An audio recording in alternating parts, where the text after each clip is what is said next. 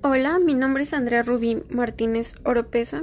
Este podcast es para el módulo 305, el campo aplicado de los procesos socioculturales, con la tutora Adriana Irene Hernández Gómez. En este audio les hablaré desde los conceptos más básicos empleados en la psicología social hasta aplicaciones de esta, algunas de sus ramas, las conductas antisociales, etc. A manera de introducción, les hablaré acerca de algunos términos importantes como son la cultura, los universales culturales, la identidad cultural, entre otros. Para comenzar, hablaremos de la cultura. Y cuando hablamos de cultura nos referimos a los valores que comparten los miembros de un grupo dado, a las normas que acatan y a los bienes materiales que producen. Para entenderlo mejor, debemos explicar que los valores son ideales abstractos y las normas son principios definidos o reglas que las personas deben cumplir. Explicado esto, podemos decir que la cultura se refiere a los modos de vida de los miembros de una sociedad.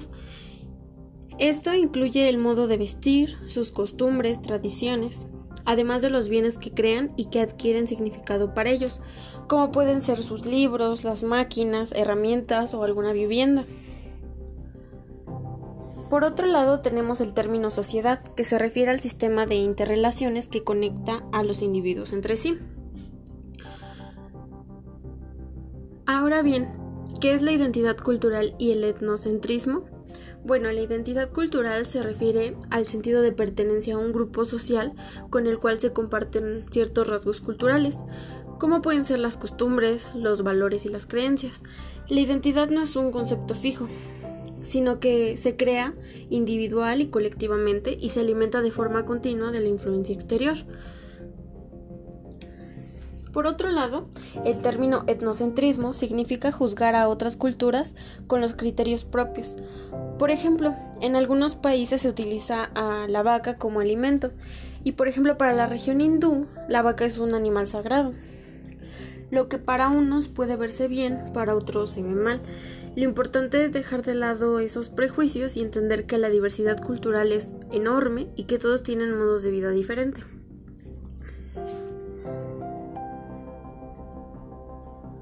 Ahora les hablaré un poco acerca de los universales culturales.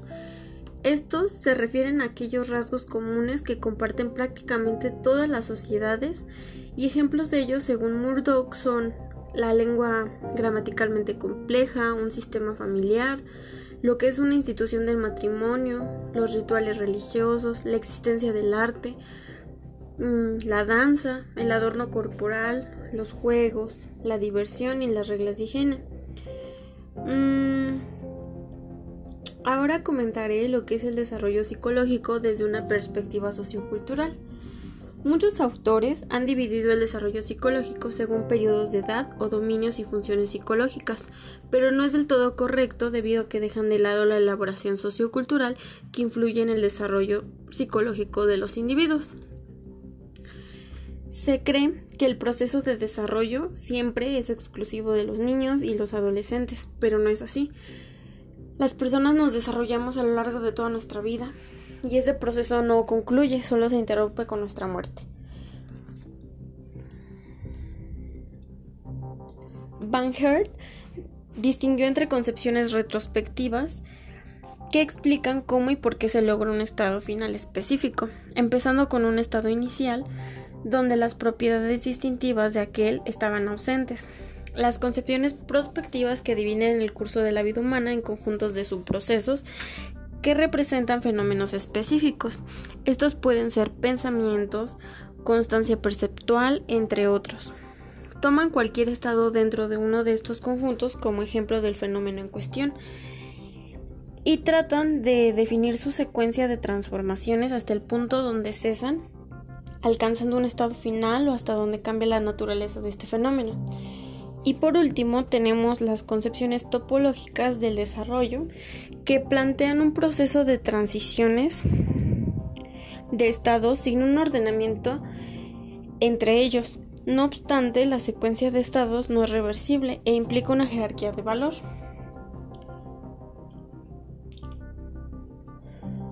Este mismo autor señala que aunque los conceptos de evolución y desarrollo son convergentes en varios aspectos, divergen en que mientras el proceso evolutivo es abierto, es decir, ningún estado es más estable o mejor que ningún otro, con base en fundamentos de principio, el proceso de desarrollo suele asociarse con el cambio hacia un estado más estable que los precedentes y se considera como un estado de madurez.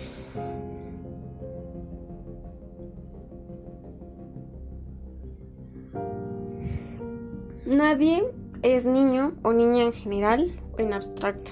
Nos convertimos en eso a través de un proceso relacional controvertido, donde se pone en cuestión el papel o la contribución de la edad, se confirma y se redefine el significado de ser tal tipo de persona, se lucha en forma explícita o implícita sobre las condiciones de diverso tipo requeridas para la realización de este proceso, así como sobre las metas consideradas deberes para las personas.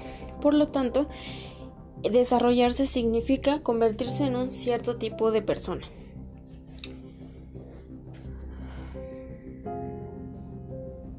Para continuar, les hablaré un poco acerca de las ideas de otros autores con respecto al desarrollo psicológico. Engström planteó tres desafíos a las concepciones de Piaget y Vygotsky que pueden ser vistas como cuestiones a abordar y tratar de resolver por una perspectiva sociocultural del desarrollo. 1. Planteó que el desarrollo no es solo un logro bueno, sino también es el rechazo parcialmente destructivo de lo viejo. 2. Nunca es una transformación individual, también es una transformación de las colectividades humanas.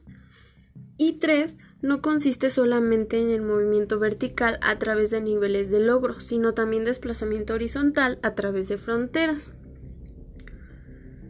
Una aproximación sociocultural propone que las personas y los ambientes socioculturales no tienen existencia independiente, que existen dentro de cierto tipo de configuraciones sociales y como un determinado tipo de personas. A partir de su incorporación en prácticas socioculturales situadas bajo condiciones históricas particulares, dentro de las que echan mano de los recursos culturales disponibles, usándolos en forma creativa e improvisada para la solución de problemas prácticos, contribuyendo con ello a un proceso de recreación histórica de las prácticas y de las comunidades, los recursos culturales y sus propias identidades. Otro término importante es el de la ecología del desarrollo humano, que según Uri Bronfenbrenner implica el estudio científico de la acomodación mutua progresiva entre un ser humano activo en crecimiento y de las propiedades cambiantes de los escenarios inmediatos en los que vive la persona en desarrollo, tal y como este proceso es afectado por relaciones entre estos escenarios y por los contextos más amplios en los que están inmersos estos escenarios. Para este autor existen los macrosistemas, que son aquellos escenarios inmediatos que son un patrón cambiante de actividades, roles y relaciones interpersonales, experimentados por la persona en desarrollo, con aspectos materiales y físicos característicos. Como mencioné anteriormente, el desarrollo no se refiere solamente a lo que le ocurre a la persona, se trata de un cambio en la relación entre las personas y determinado escenario inmediato. También nombra mesosistemas a las interrelaciones de un sistema inmediato con otros entornos y los exosistemas que son aquellas fuerzas que afectan el escenario inmediato de cierta persona por la intermediación de otra. Por último, están los macrosistemas, que son la cultura y la subcultura en la que se desenvuelve la persona. Entonces, la teoría ecológica puntualiza la influencia que tiene el ambiente en el desarrollo de las personas.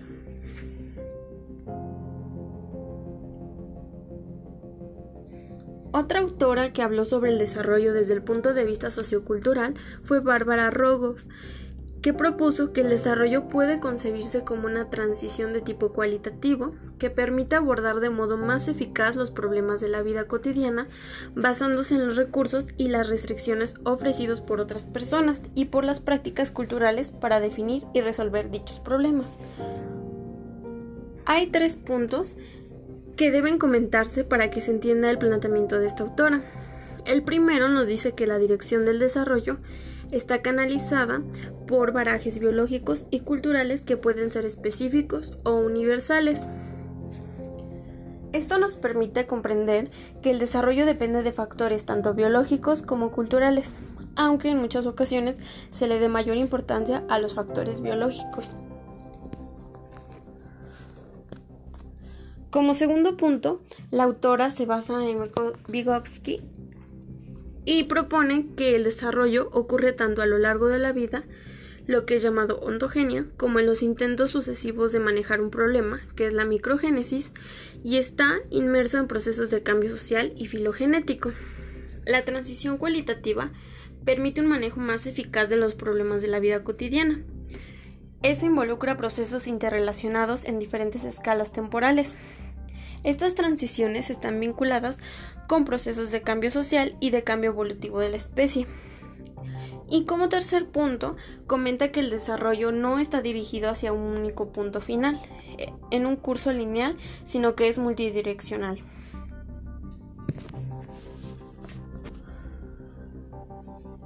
Recientemente, Rogov plantea una nueva definición para el desarrollo humano. Dice que los humanos se desarrollan a través de su participación cambiante en las actividades socioculturales de sus comunidades, las cuales también cambian.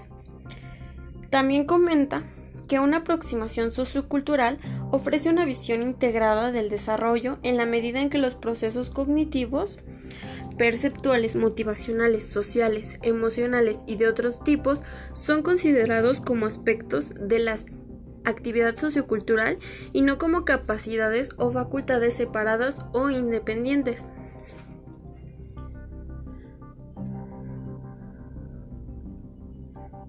menciona que las personas cambian como consecuencia de su participación en las actividades socioculturales.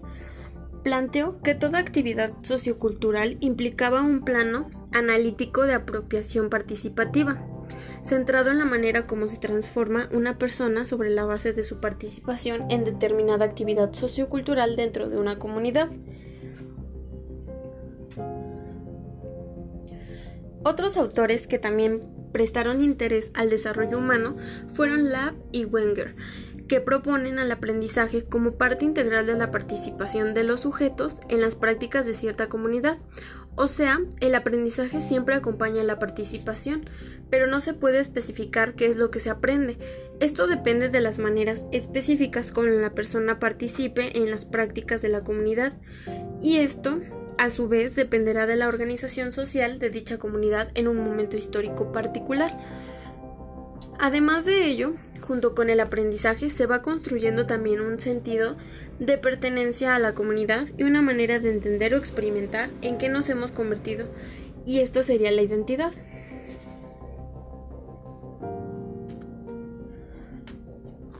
El planteamiento de Lev y Wenger nos permite acotar el concepto genérico de ambiente sociocultural en términos de comunidades de práctica, que son los lugares en los que se realiza una parte fundamental del proceso de convertirnos en cierto tipo de personas. Son aquellos lugares en los que nuestros esfuerzos se ven como algo que vale la pena.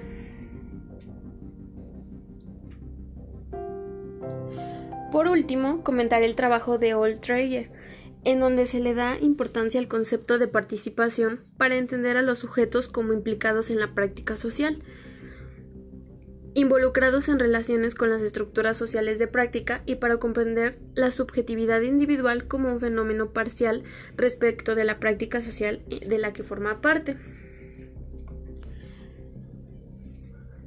A manera de conclusión de este tema, comentaré que el desarrollo se trata de una transformación entre las personas y su medio ambiente. Los seres humanos nos convertimos en cierto tipo de personas gracias a las interacciones y a la participación que tenemos con nuestro mundo social. Y también hay que mencionar que no solo cambian las personas, sino también los escenarios socioculturales, las prácticas que ejercemos y las colectividades que existen.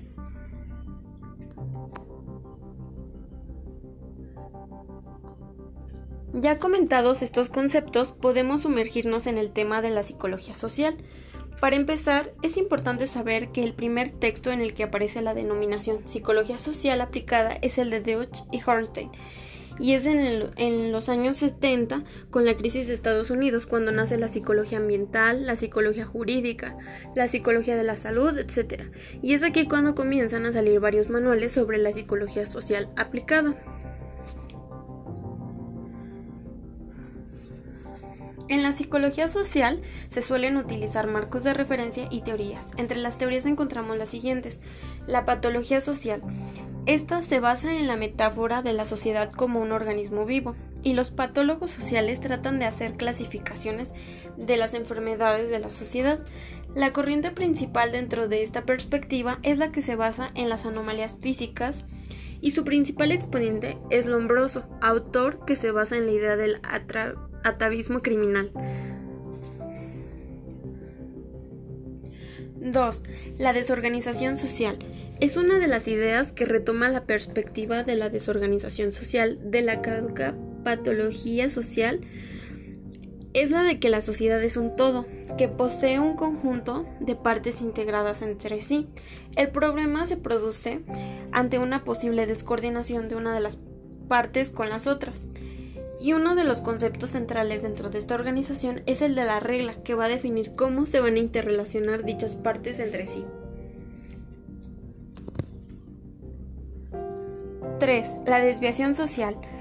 Sutherland pensó que la desorganización social era un importante factor de desviación social, por lo que dedicó gran parte de sus esfuerzos a explicar por qué una persona se vuelve desviada y cómo la estructura social promueve la desviación. Durkheim dice que la conducta desviada es una parte natural de la vida social. 4. El etiquetado social. Se centra en determinar cómo las personas definen las situaciones. Es una orientación subjetiva que retoma el planteamiento expresado por Fuller de que un problema social se define por lo subjetivo, es decir, por la percepción de la existencia para las personas de una serie de condiciones problemáticas, tengan o no base real. Para la etiqueta, el aspecto fundamental es el de la reacción social, olvidándose en gran medida del acto inicial y final de la cadena de la desviación. Se establece que la definición de la situación que realizan las personas va a depender de los valores de cada uno, así como los intereses personales del que realiza la definición.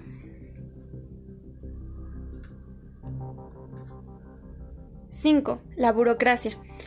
El estudio de la organización como burocracia tiene como representante más importante a Weber y constituye la primera teoría sistemática que aborde este campo de los problemas sociales desde la perspectiva de la psicología de las organizaciones, su planteamiento general radica en afirmar que la organización burocrática es un instrumento privilegiado que ha modelado la política, la economía y la tecnología moderna.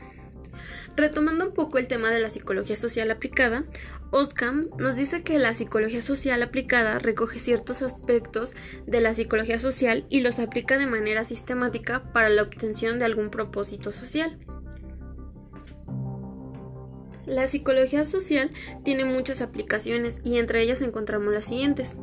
Las aplicaciones que tienen que ver con el ciclo de vida, los problemas de conducta desviada, los problemas derivados del conflicto y de la desigualdad social, los problemas derivados del progreso humano y los problemas derivados del sistema político.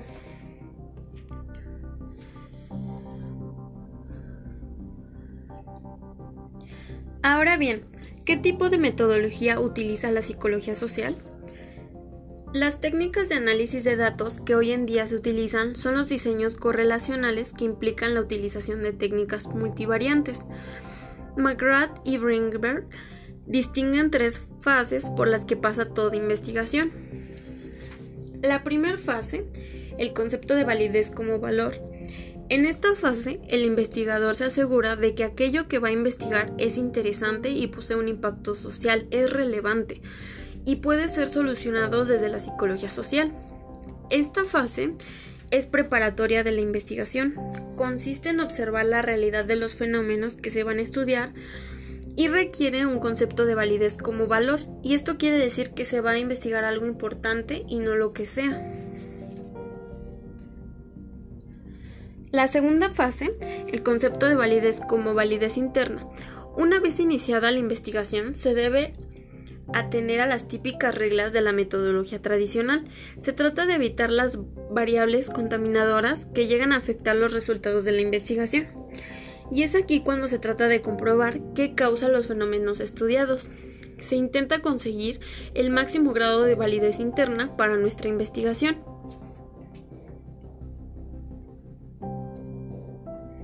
Y la tercera fase, el concepto de validez como validez externa, por último, se trata de conseguir que los resultados no sean específicos de la muestra que se va a utilizar, es decir, que se consiga el clásico concepto de validez externa, los aspectos culturales deben ser tomados en cuenta en nuestra investigación. Existen diversas polémicas en torno a la metodología que se utiliza en la psicología social.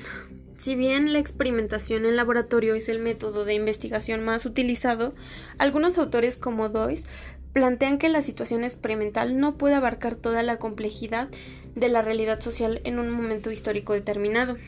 Sin embargo, el experimento psicosociológico debe buscar la articulación de procesos individuales y colectivos, lo cual solo se logrará a través de una técnica experimental apropiada.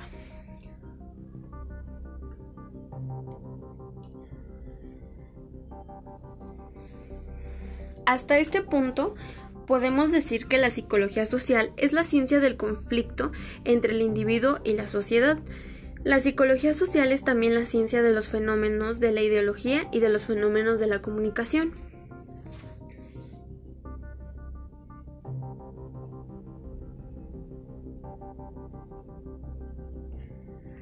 Ahora hablaremos un poco del psicoanálisis, el derecho y la criminología.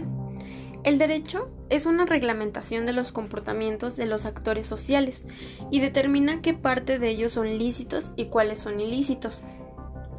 Para Freud, todas nuestras instituciones sociales están constituidas para personas con un yo unitario, normal, al que se puede clasificar de bueno o de malo y que llena su función o es excluido de ella por una influencia más poderosa.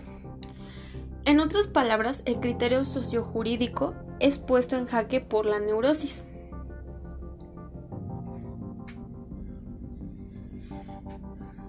Hans Gross plantea que el criminólogo desea estudiar al delincuente en sus actos e impulsos. Para Freud es importante desentrañar el secreto del delincuente, ese secreto que sabe y oculta. Para él, aquí radica la diferencia entre la labor de un terapeuta y del juez. No es lo mismo obtener la confesión de algo que está oculto para los demás que obtener aquella confesión de algo que está oculto para el, para el mismo sujeto, aquello que el sujeto ignora. El psicoanálisis entonces es muy importante pues tiene algo que decir sobre la psicología del delincuente, en su forma de querer, de sentir, de actuar y de pensar.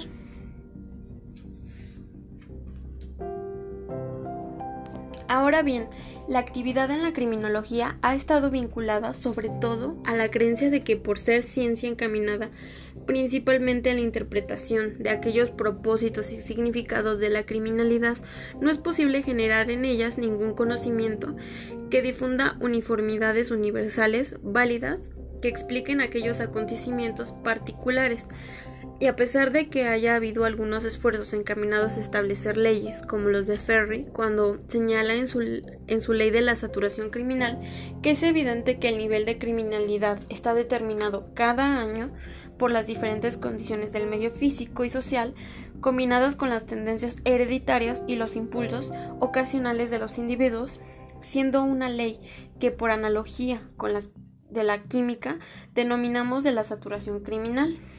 Es importante mencionar que la criminología no tiene por qué encaminarse a la búsqueda de leyes para explicar o predecir nomológicamente sus fenómenos.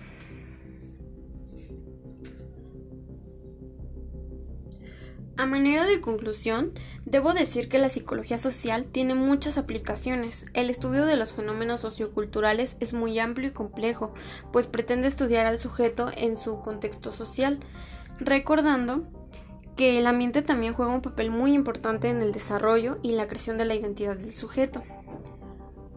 También es importante retomar los conceptos que describí al principio, pues la cultura también es parte de la sociedad y también aporta valor al momento de forjarnos como sujetos de un grupo.